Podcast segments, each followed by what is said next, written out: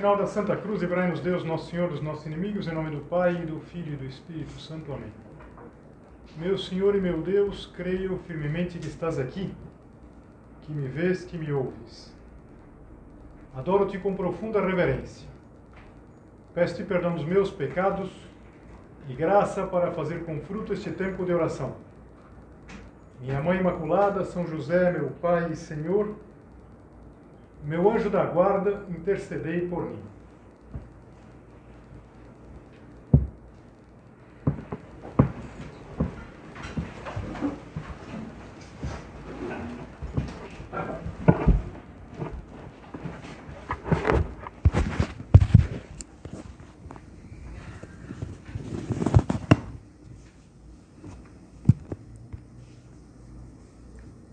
Há umas palavras de Jesus que iluminam a vida de todos nós e toda pessoa que quer segui-lo e que vão ser, por assim dizer, a espinha dorsal da nossa meditação. Nosso Senhor disse isso no capítulo 8 do Evangelho de São João, uma conversa, não poderia dizer uma, um diálogo barra discussão que ele tem com aqueles adversários, os fariseus, e e num determinado momento, São João traz estas palavras: Se vós permanecerdes na minha palavra, verdadeiramente sois meus discípulos, e conhecereis a verdade, e a verdade vos libertará. É como que um percurso, ou se a gente quiser pensar, como que três degraus para nós atingirmos a verdade, atingirmos próprio Cristo, porque Cristo é caminho, verdade e vida. Jesus Cristo indica um primeiro degrau, que é o permanecer na verdade. Às vezes a gente pode ter a tentação de sair da verdade, conhecer a verdade e depois sermos libertados pela verdade. Vamos seguir na meditação exatamente a mesma linha que Jesus Cristo apresentava naquela ocasião. Nós devemos querer permanecer na verdade, sobretudo na verdade a respeito de nós mesmos. Isso tem muita importância quando a gente pensa, por exemplo, na formação que a gente recebe. Progride quem permanece na verdade. E quando a gente sai da verdade, a tentação de sair da verdade é quando a verdade nos incomoda. Quando é incômodo, por exemplo, a gente perceber que precisa lutar nisso ou naquilo, que a gente tem uma carência. E talvez como uma cena, talvez resumo de tudo isso, nós poderíamos pensar naquele diálogo que Jesus tem com o Pôncio Pilatos. Na verdade, é um interrogatório. Jesus Cristo está sendo acusado, sendo acusado por ter dito que é o rei dos judeus, e, e os seus adversários sabem que para o Pôncio Pilatos não é relevante todos os temas, não são relevantes os temas é, religiosos da religião dos judeus, isso não contava nada para o Pôncio Pilatos. Agora, que Jesus Cristo dissesse que ele era o rei dos judeus, isso tinha uma consequência, isso tinha uma consequência, porque afinal de contas é, os judeus estavam sob o domínio dos romanos naquele momento. Então Pilatos chama Jesus. Se você assistiu o filme, talvez se recorde que ele manifesta até uma certa, não digo simpatia, mas uma certa é, benevolência por Jesus Cristo, porque percebe desde o início que Jesus Cristo é, foi entregue por inveja. Então ele chama e pergunta: És tu o rei dos judeus? E Jesus Cristo responde assim: Dizes isto de ti mesmo ou foram outros que te disseram de mim? E você está dizendo isso simplesmente porque estão falando, porque está correndo a voz? Ou é alguma coisa que você aprofundou? E o Pilatos responde de uma maneira, aí sim, irritada: Porventura sou eu judeu? O teu povo e os príncipes dos sacerdotes entregaram-te a mim. Que fizeste? E Jesus volta à pergunta: O meu reino não é desse mundo. Se o meu reino fosse desse mundo, Pelejaria os meus servos para que eu não fosse entregue aos judeus. Entretanto, meu reino não é daqui. Perguntou-lhe, pois, Pilatos: Logo tu és rei. Respondeu Jesus: Tu dizes que eu sou rei. Eu para isso nasci, para isso vim ao mundo, a fim de dar testemunho da verdade. Todo aquele que é da verdade ouve a minha voz. Perguntou-lhe Pilatos: Que é a verdade? E dito isto, de novo saiu a ter com os judeus e disse-lhes: Não acho nele crime algum. Vamos entender bem essa cena, quase como que passar em câmera lenta. O Pilatos faz uma pergunta e não espera a resposta. Ele não quer permanecer na verdade. O que é a verdade? E ele já sai. Já sai para novamente conversar com os judeus, para deliberar, para dizer que afinal de contas aquele homem não cometeu crime algum. Mas acho que fundamental aqui a gente perceber que o Pilatos foge do olhar de Cristo. Ele sabe que Jesus Cristo é inocente, mas ele não quer se comprometer à verdade, ele não quer permanecer na verdade. E eu acho que essa pergunta do Pôncio Pilatos, ela pode muitas vezes estar presente implícito ou até explicitamente na nossa vida. O que é a verdade? Afinal de contas, é, depende, é muito relativo. Algumas pessoas dizem que é isso, outras pessoas dizem que é aquilo. Como é fácil a gente é, fugir da verdade, querer a verdade que é mais interessante para nós? como aquele garotinho que falou para a mãe que estava rezando para que tivesse sido o, o, Pedro Alves Cabral a ter descoberto a América. Como está rezando por isso? Não, é que eu escrevi isso na prova. Bom, não dá, não dá para mudar, na verdade. Quem descobriu a América não foi o, o Cabral, foi o Colombo. Mas a gente quer mudar um pouco a verdade das coisas. A gente quer fugir da verdade. E olha, eu falava antes da, da formação, isso se dá de uma maneira toda especial na direção espiritual. Falo para vocês, mas penso também em mim, porque eu também tenho a minha direção espiritual. Eu também tenho que procurar a ajuda para ver as coisas, para me conhecer melhor.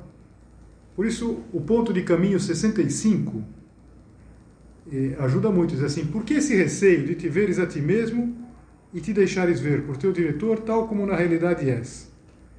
terás ganho uma grande batalha se perderes o medo de te dares a conhecer. Mas a gente não quer, por exemplo, ver uma incompetência. Porque quando a gente vê uma incompetência, por exemplo, algo que a gente não está fazendo e deveria estar fazendo, o que não sabe fazer, o que não sabe fazer bem, a gente vai ter que enfrentar. Uma irresponsabilidade habitual, uma coisa que vai piorando. Não acontece com você? Acontece comigo? Alguma coisa que a gente eh, vai percebendo, esse negócio não está indo bem. Do jeito que vai, a coisa vai piorar. E a gente, bom, vamos lá, não, não quero permanecer nessa verdade, não quero enfrentar essa verdade. E normalmente, quando a gente entra por esse caminho, a gente vai pelo caminho do que se chama o eufemismo. Eufemismo, o que, que é? Eufemismo é dar nomes é, mais simpáticos para as coisas, ou expressões. A gente vai dizendo para si mesmo: eu fiz tudo o que eu podia. E a gente tem que parar diante de Deus falar: será que eu fiz tudo o que eu podia mesmo? Eu estou tentando, mas será que eu estou tentando? É, Cuidado quando a gente quer adaptar as coisas. Eu acho que algumas de vocês podem ficar ofendidas, eu já peço desculpa de antemão, mas aquela história que se perguntou para um engenheiro, para um estatístico, para um advogado, quanto que era 2 mais 2? O engenheiro falou, 4. O estatístico falou, provavelmente 4. E o advogado olhou para um lado, olhou para. Quanto que o senhor precisa que seja, na verdade? Às vezes, na direção espiritual, a gente pode falar aquela coisa que a gente imagina que o sacerdote vai gostar de ouvir. Chegou a falar uma coisa bonita aí, falar uma coisa bonita que eu li. Então, é, na direção espiritual a gente começa a falar das moradas, das moradas de Santa Teresa, tá? e depois, de repente, fala, agora eu queria me confessar. Bom, primeira coisa que eu quero me confessar, matei minha avó. Fala, não, espera um pouquinho, não tem, não tem, não tem proporção, na verdade. Então, às vezes a gente foge um pouquinho da verdade, ele não quer permanecer na verdade. Se permanecermos na verdade, conheceremos a verdade. Seria o segundo degrau que Jesus Cristo eh, aponta. São José Maria ele contava uma coisa eh, simples. Ele contava que, como vocês sabem, normalmente nos centros a gente procura eh, aquilo que é para o Senhor ter muito cuidado. Mas ele contava que há muitos anos ele celebrava com um cálice que parecia de ouro, mas não era. Um cálice que ele tinha comprado e que não tinha custado muito, mas que numa, numa ocasião tiveram que fazer um, um conserto no cálice e, e o, o, o, artesão que foi consertar, quando ele desatarrachou, aparecia no cálice assim, latão. Ou seja, estava escrito que aquilo não era ouro, ainda que parecesse. E o São José Maria dizia que era um cálice que parecia de ouro, mas eh, que era de latão e não queria enganar ninguém. Veja, assim se expressava um santo. Ele, se sentia assim, sentia de latão. Nós temos que nos sentir eh, pouca coisa, porque nós somos pouca coisa, nós não somos tudo isso. Acho que é uma coisa que sempre ajuda a gente a lembrar: é, nós não somos tudo isso mas é preciso que a gente conheça essa verdade, porque a gente às vezes se acha. E é muito fácil a gente se achar. Vai se achando. Por quê? Porque a gente vai recebendo elogios, porque as coisas vão dando certo. Em geral, as coisas vão dando certo na vida, ou muitas coisas vão dando. Mas a gente precisa conhecer a verdade, conhecer a verdade a respeito de nós mesmos. Nós não somos de ouro. Nós somos de latão. É bom que esteja lá escrito, na base do cálice, é bom que esteja escrito cada um de nós. Nós somos pouca coisa. Não é uma maneira de falar. Não é uma maneira de falar. É que é a mais pura verdade. Eu já contei aqui para vocês algumas vezes daquilo que aconteceu numa concelebração. Concelebração é quando há mais de um celebrante, com celebrantes. E no caso concreto, os concelebrantes, o concelebrante principal que presidia a concelebração era um bispo. Os bispos, eu não sei, algumas de vocês já terão participado de uma missa celebrada por um bispo. Quando ele chega naquele momento de enumerar o Papa, o bispo, ele não fala eu, né? não fala em comunhão com o Papa, comigo, não. Ele diz assim, é, com o Santo Padre Francisco, e ele diz assim: com este indigno servo, fala dele. É, e então aconteceu que na concelebração, a concelebração, se você já reparou, é, a oração eucarística, todos rezam juntos a consagração, mas depois as outras partes é, são os diferentes concelebrantes. E isso caiu com o padre. Caiu com o padre que disse assim: em comunhão com toda a igreja, com o Papa Francisco, com este indigno servo. o, bispo falou, na hora não falou nada, mas depois a vez falou: Peraí, como que você falou uma coisa dessas? Ele falou: O senhor fala. Ele falou: É diferente. Ele falou: Claro que é diferente. O senhor fala e não acredita. Eu falo e acredito. Às vezes a gente fala: Não, eu não sou nada, eu não sei nada. Nossa, eu sou uma pessoa muito ruim. E alguém fala: é verdade. Como é verdade? Não, você está falando, eu estou falando, mas não acredito. A gente às vezes não quer conhecer a verdade. Então, nesse sentido, ajuda muito, e tenho me referido algumas vezes aqui na direção espiritual, ajuda na direção espiritual a gente ir diferenciando três realidades que parecem sinônimos, mas não são, que são os hábitos, as tendências e as disposições. Hábitos são concretos, bons e maus. hábitos bons. Bom, é, a leitura espiritual, é, hábito de estudo, um hábito de serviço, de ajudar nas coisas de casa, mas também hábitos maus, de dormir de tarde sem necessidade, de ficar olhando para o celular a todo momento. De... Então a gente precisa saber quais são os hábitos, esses que, por assim dizer, se repetem com muita frequência no nosso dia. E uma forma de a gente conhecer a verdade, conhecer a verdade a respeito de nós mesmos, dizer, quais são os nossos hábitos? O que é habitual na nossa vida? As tendências, elas são mais gerais. Por exemplo, uma pessoa pode ter a tendência de deixar as coisas para a última hora. Então, essa tendência, ela vai depois se concretizar em vários hábitos. A tendência de colocar a culpa nos outros. Então, acontece alguma coisa, fala, deixa eu ver em quem, a culpa é minha, eu coloco em quem eu quiser. Não. De se queixar de tudo. Tendência é de se queixar de tudo, sempre se queixa.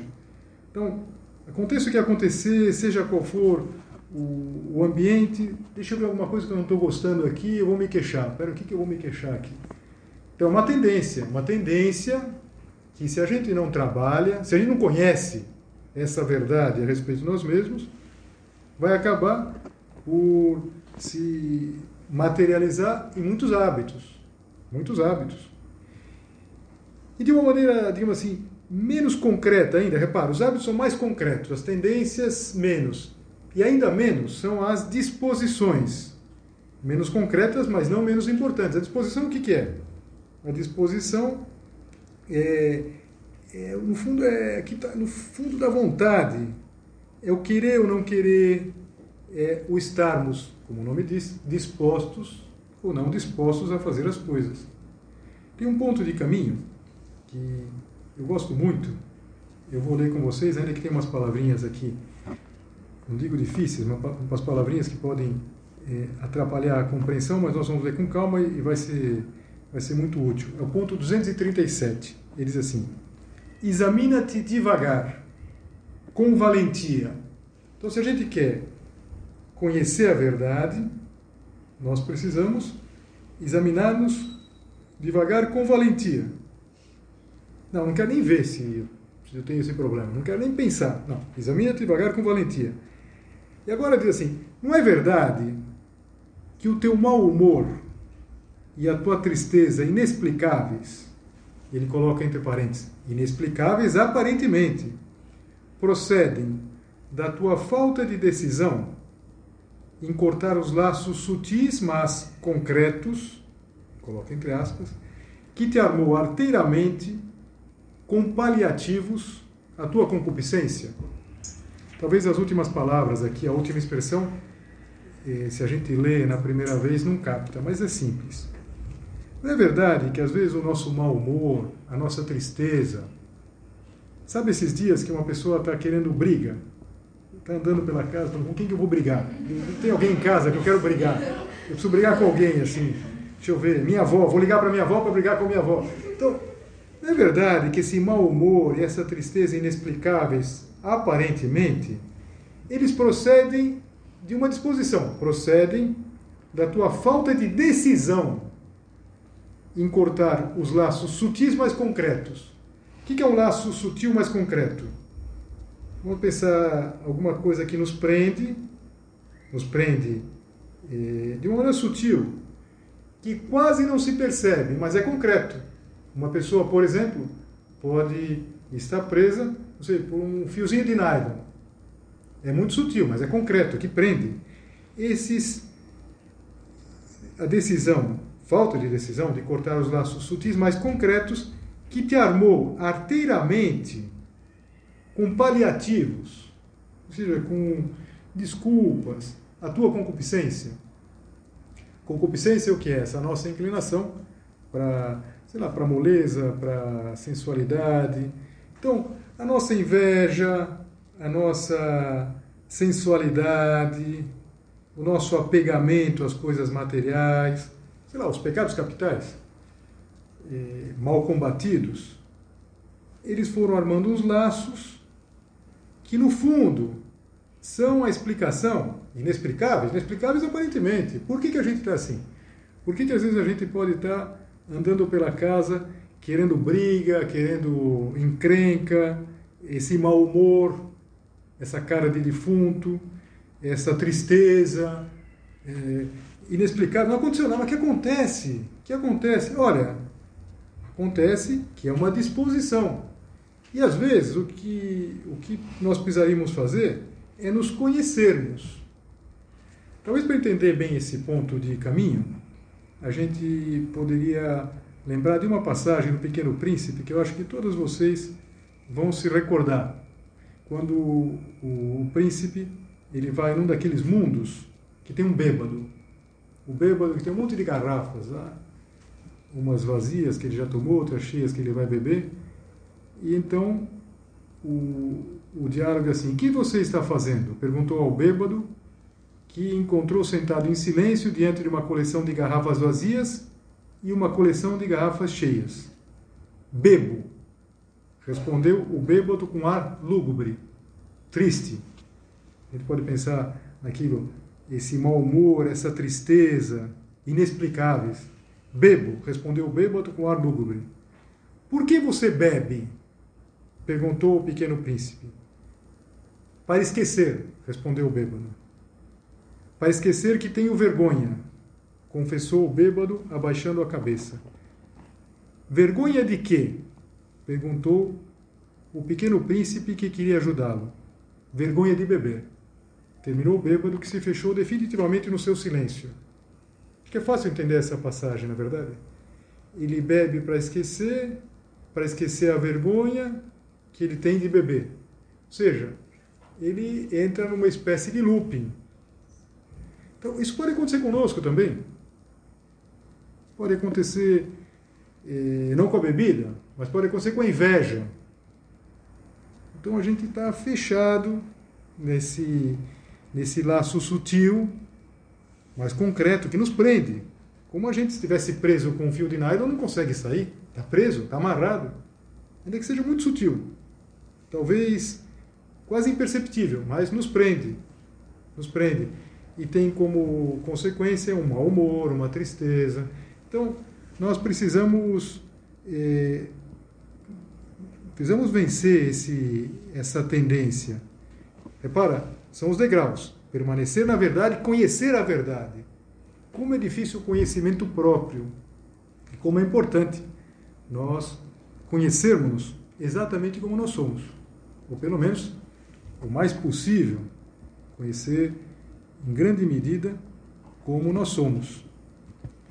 Tem um, um livro muito interessante que eu acho que ajuda muito para a gente entender o que é a direção espiritual. É do mesmo autor dessa coleção de meditações chamado eh, Francisco Carvajal.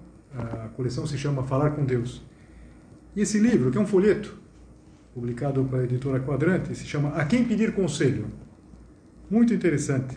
E lá tem uma, uma história que, quando a gente vai lendo, parece uma história nonsense, mas que acontece na nossa vida e às vezes eh, mostra que nós estamos presos porque nós ainda não fomos libertados pela verdade. Eu vou ler porque a descrição é interessante. No enorme tanque de uma casa de campo, de águas nada transparentes, havia um morto. Vamos imaginar um tanque lá, uma piscina, um morto. Essa era a realidade que ninguém queria reconhecer. Certa manhã, porém, começaram a ver-se umas manchas na superfície. Manchas inquietantes, cuja verdadeira origem todos sabiam, mas que ninguém queria tomar conhecimento. Chamaram um químico para que as eliminasse. O homem jogou os detergentes adequados e as manchas desapareceram. Mas por pouco tempo, porque uns, uns dias depois voltaram a aparecer. Nova intervenção do químico novos detergentes e a cena voltou a repetir-se. As manchas desfizeram-se, mas apenas por alguns dias. Até que o químico, um pouco rudemente, disse aos donos da casa: Senhores, só há um remédio verdadeiramente eficaz: é amar-se de coragem, mergulhar e tirar o morto do fundo do tanque. É preciso ir à causa das manchas que aparecem na superfície. É uma história nonsense. Mas, que às vezes pode acontecer conosco. A gente quer fazer sumir as manchas. Mas às vezes a gente não quer, não quer enfrentar, não quer libertar a causa. Então, as brigas constantes na nossa casa, está sempre brigando. O detergente é querer que os outros mudem. Não. As coisas vão ficar bem quando pararem de me provocar. As coisas vão ficar bem quando meu irmão, minha irmã, meu pai, minha mãe. Vamos ser, vamos vencer a, a nossa tendência a encontrar culpados. Vamos ser libertos pela verdade. Fala, não, a causa é outra, a causa é o teu egoísmo, é o meu egoísmo. Vamos nos libertar do egoísmo. As dificuldades no estudo podem ser a, a mancha de uma coisa que está muito mais profunda, que é o medo do sacrifício, que nós somos muito moles. Aquilo que se fala, a vida é dura. A vida é dura para quem é mole. Sim, às vezes é mole. Que bom seria a gente se libertar de um defunto, e um defunto que às vezes está no tanque da nossa vida, chamado inveja. Eu não sei o que acontece, eu não sei. É, eu, às vezes, quando eu vejo tal pessoa, começa é, um sentimento diferente, a gente começa a fazer uma teoria, um sentimento que vem e volta, e. Não é inveja, não. Inveja? Inveja? É, pode ser inveja. Eu, inveja? Por que não? É um dos sete pecados capitais. Na é verdade, vem, vem instalado já, vem de fábrica. Quer dizer, o soberba, avareza, luxúria, inveja, gula e preguiça estão instalados. Fazem parte da nossa, da nossa realidade. Então nós vamos ser libertos, não no sentido de que nós vamos fechar os olhos. Eu não quero pensar que é isso. Eu não quero imaginar que eu possa ter inveja. Vamos enfrentar. E assim a gente vai vendo que os degraus, esses três degraus, eles, por assim dizer, eles são, sem dúvida, consecutivos. A própria frase que nos levou a isso, a frase de Jesus Cristo, se vós permanecerdes na verdade, permanecer na verdade, conhecereis a verdade e a verdade vos libertará. Mas eles se implicam uns aos outros. E como é importante isso? Olha, a gente em geral conhece muito aquilo que está fora, mas a verdade a respeito de nós mesmos é bastante difícil. Por isso a sinceridade, ela se manifesta no falar a verdade, no expressar sempre a verdade, mas também nessa verdade, na sinceridade conosco mesmos, que é difícil. Você quer ver um exemplo? Se a gente agora fosse fazer um exercício de pensar nos defeitos das pessoas da nossa casa, a gente ia falar assim: meu pai, pá, minha mãe, pá, meu irmão, pá, minha irmã, pá, eu. Olha, eu acho que tenho muitos defeitos, não, estou cheio de defeitos. Não, eu sou um poço de defeitos mas não consigo pensar em nenhum. Eu, não, meu defeito é que às vezes eu sou bom demais. Meu defeito é que eu sou bom demais, eu não sei dizer não para ninguém. Meu defeito é que eu sou perfeccionista. Eu quero tudo bem. Como eu faço tudo bem, como eu sou perfeito, e às vezes é difícil para mim não, não, não, viver com pessoas que não são tão perfeitas como eu. É, olha, cuidado, na é verdade como a gente se engana, como é importante é, permanecer, conhecer e sermos libertos pela verdade. Tudo que nós viemos considerando tem muito a ver com a nossa natureza decaída no pecado original. Tem uma criatura que não passou por nada disso, porque Nossa Senhora, a Virgem Maria, é Imaculada Conceição. E ela é nossa mãe também nossa mãe. As nossas mães aqui da Terra, elas nos ajudam, sempre nos ajudam, a, a entender a verdade. A criança pequena, ela vai conhecendo o mundo, as coisas, a verdade das coisas, através da, da mãe. Vamos pedir à Nossa Senhora, ela que é espelho da justiça, ela é mãe nossa, mas mãe de Cristo, Cristo que é o justo, que nos ajude a, a experimentar, a fazer todo esse itinerário maravilhoso. Porque veja, à medida que nós vamos encontrando a verdade, nós vamos encontrando Cristo. Esses três degraus, eles nos levam à verdade que é Cristo. E com Cristo a gente encontra sempre a alegria.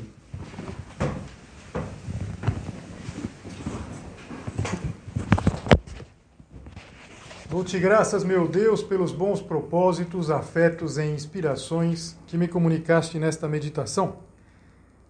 Peço-te ajuda para os pôr em prática. Minha Mãe Imaculada, São José, meu Pai e Senhor, meu anjo da guarda, intercedei por mim.